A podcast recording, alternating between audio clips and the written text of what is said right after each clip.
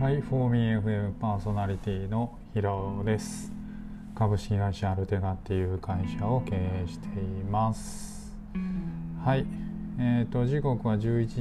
33分。えっとですね、まあえっ、といよいよ、えー、まあ8月9月の一番、うん、忙しい時期を終えてですね、まあ、結構最近はようやく仕事が一段落落ち着いていますとあの、まあ、独立2年半1年半ぐらいかな。でやっとなんか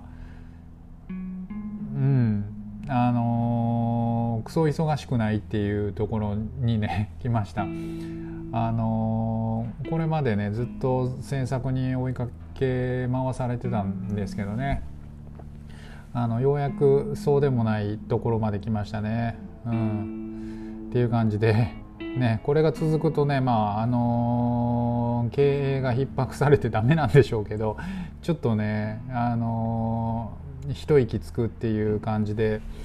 あのー、ちょっと安心してますね。あの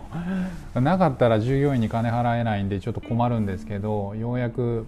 落ち着きましたとで、まあ、このタイミングでね9月の頭ぐらいから自社コーポレートサイトを真剣に進めてて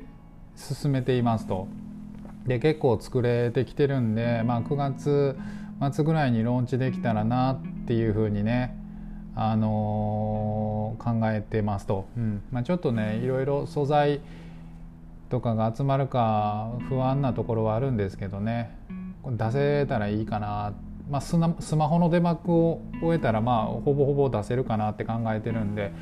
あのなんか楽しみにしてしておいていただけたらと思います。今回のテーマはねもう本当にインタラクションとかを極力、えーまあ、これまでね僕のサイトってがっつりつけてたかなと思うんですけど超スピードにこだわった仕様になってます。はい、ということで楽しみにしておいてください。ということで、えっと、今日はね話したいのはあの結構何て言うか今ちょっと落ち着いてるタイミングでいろんな勉強今までやってこなかったやれなかったことをあのしていかないといけないなっていうふうに思っていてうんそう。やっぱねなんか次の勉強次のなんか自分をアップデートしていかなかったらちょっとダメかなっていうところで、まあ、自分のね作業とかそのデザインとかコーディングとかって、まあ、できるだけどんどんどんどんまあ他の人にね振っていけたらいいなって思っていてで、まあ、振った後で自分はじゃあ何をするかその、え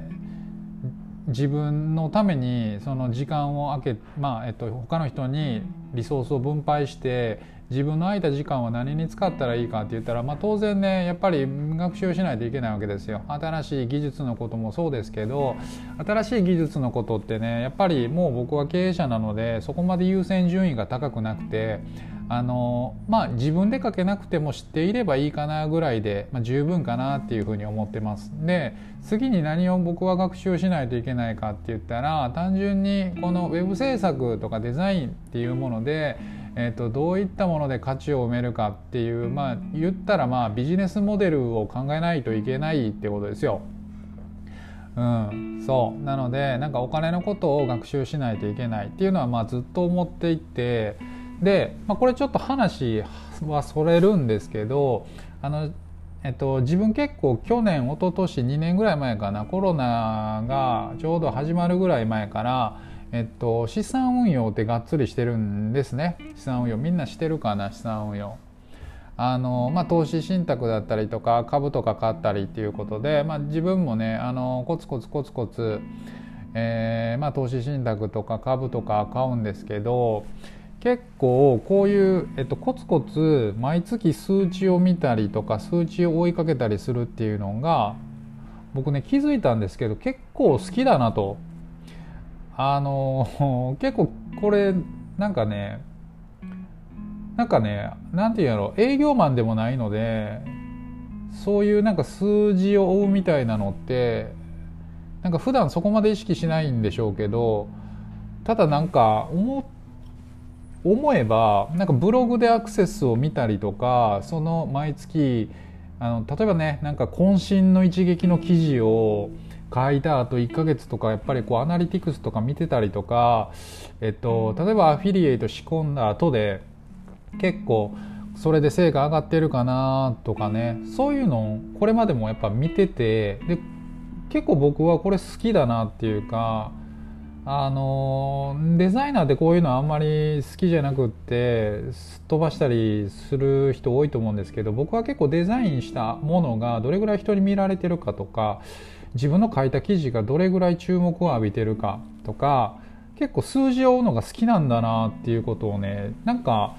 最近ようやく気づいたかなっていうふうに思います。例えばだからアナリティクスもそうだし、まあ、ブログのアナリティクスもそうだしこのツイッターのあのアナリティクスを見てねどれぐらいインプレッション数とエンゲージメントがあるかみたいなところを見るのも割と嫌いじゃないなっていうふうにまあ振り返ってみるとそう思うわけででこれが実はこの株価を追ったりとかするのも結構嫌いじゃないんですよね。なんやったら好きかなっていうふうになんか認め出したっていう感じですね。あんまり意識したことなかったですけど多分僕これ結構好きっすねうんあのただやっぱり普通のねなんかあのデイトレードとかをやっぱり僕もしたいわけじゃなくてあのそういうね上がったり下がったりってていうのに株価の上がったり下がったり上げ下げに一喜一憂するのってそれって結構仕事に差し支えるかなと。本業がある中で現実的にデイトレードするみたいにねずっと見とくっていうのがやっぱり無理やしで正直嫌いかなと。そうなるとあの投資信託とか資産運用とか嫌いになるなっていうことでで本質的なことを考えるとやっぱり決算書類とかを見れるようになりたいなっていうふうに思ったんですね。うん、でこれさえできればなんか四半期とかに出てくる決算損益、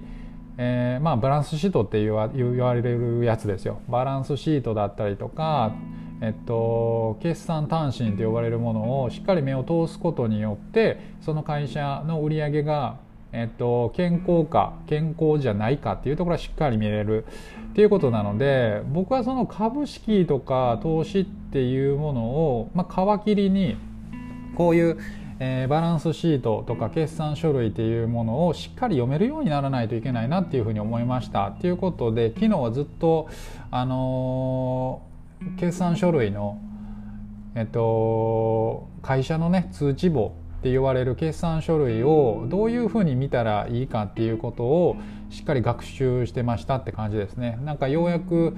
あのずっと着手できてなかった他のウェブとかデザインに関すること以外の学習っていうことに着手できて結構ねなんか体はしんどいしなんか大変なんですけどやっぱり新しいことを学習してるとなんか精神的には安定するかなと